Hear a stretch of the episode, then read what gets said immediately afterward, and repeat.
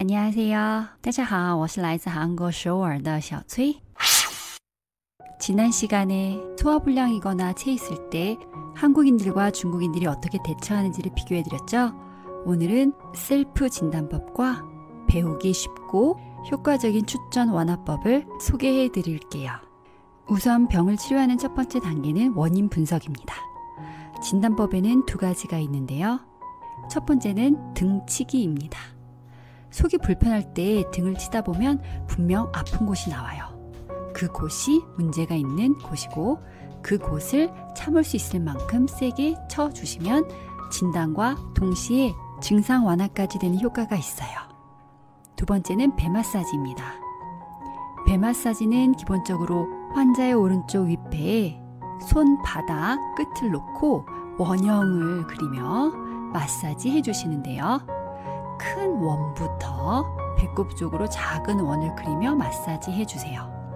만약 갈비뼈 아래 중간 부분이 아프시다면 그것은 위의 문제, 배꼽 오른쪽, 왼쪽, 아랫부분이 아프시면 그것은 대장의 문제입니다. 오늘 네 가지 증상 완화법을 공유할 거예요. 포인트는 막힌 곳을 뚫어준다와 배를 따뜻하게 해준다입니다. 첫 번째 증상 완화법은 엄지와 검지 사이에 위치한 전신의 진통제라고 불리는 합곡혈 지압입니다. 혈자리 이름은 외우실 필요 없어요.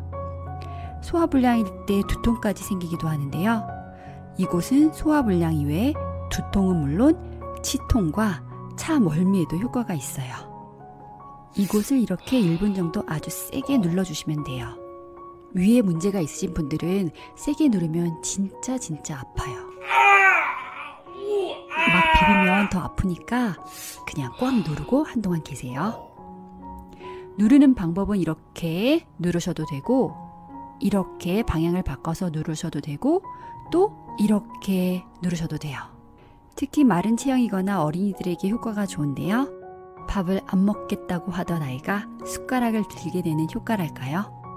두 번째 증상 완화법은 이곳. 팔을 이렇게 세우시고 팔꿈치까지 쭉 올라가는 이곳을 눌러주시거나 손가락에 힘이 없으신 분들은 이렇게 주먹으로 쳐주셔도 효과가 아주 좋아요. 저희는 의사가 아니니까 꼭 정확하게 자리를 잡을 필요까지는 없고요.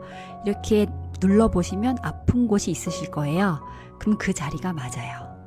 세 번째 증상 완화법은 이렇게 앞, 뒤로 잡고 위에서 아래로 쓰다듬어 주시면 돼요. 네 번째 증상 완화법은 정말 심하게 체했을 때 손따기. 윗팔부터 손가락 끝으로 혀를 모아주시고 엄지 손톱 바깥쪽 옆을 땁니다. 또한 어린이들은 엄지와 검지 사이를 눌러주고 팥, 현미 팩 등으로 배만 따뜻하게 해줘도 많이 좋아져요. 생각해보세요. 내장이 차가우면 근육이 뭉치듯 딱딱해져서 소화를 방해하거든요. 그러니까 배를 따뜻하게만 해줘도 아주 효율적으로 증상을 완화할 수 있답니다. 또한 막힌 게 다 뚫릴 때까지 한두 끼 정도는 굽는 것도 좋은 방법이에요. 음식으로는 중국에 계신 분들은 고기 흡수 및 분해를 돕는 산자 말린 과자와 보이차, 숙차 복용을 추천하고요. 한국에 계신 분들은 집에 동치미 있으신 분들은 동치미를 또는 매실차를 추천합니다. 약으로는 한국에 계신 분들께는 활명수를 중국에 계신 분들께는 지엔웨이 샤오슈피엔을 추천드립니다. 혹시 활명수의 주요 성분에 대해 생각해 보신 적 있으세요?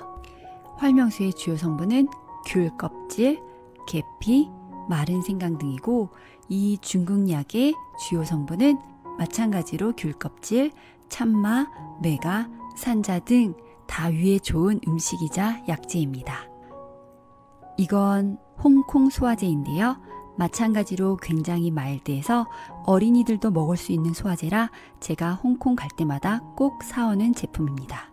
그럼 다음 시간에는 더부룩함, 속쓰림, 위통 등 기타 위장 장애들에 대해 말씀드릴게요. 그럼 안녕히 계세요.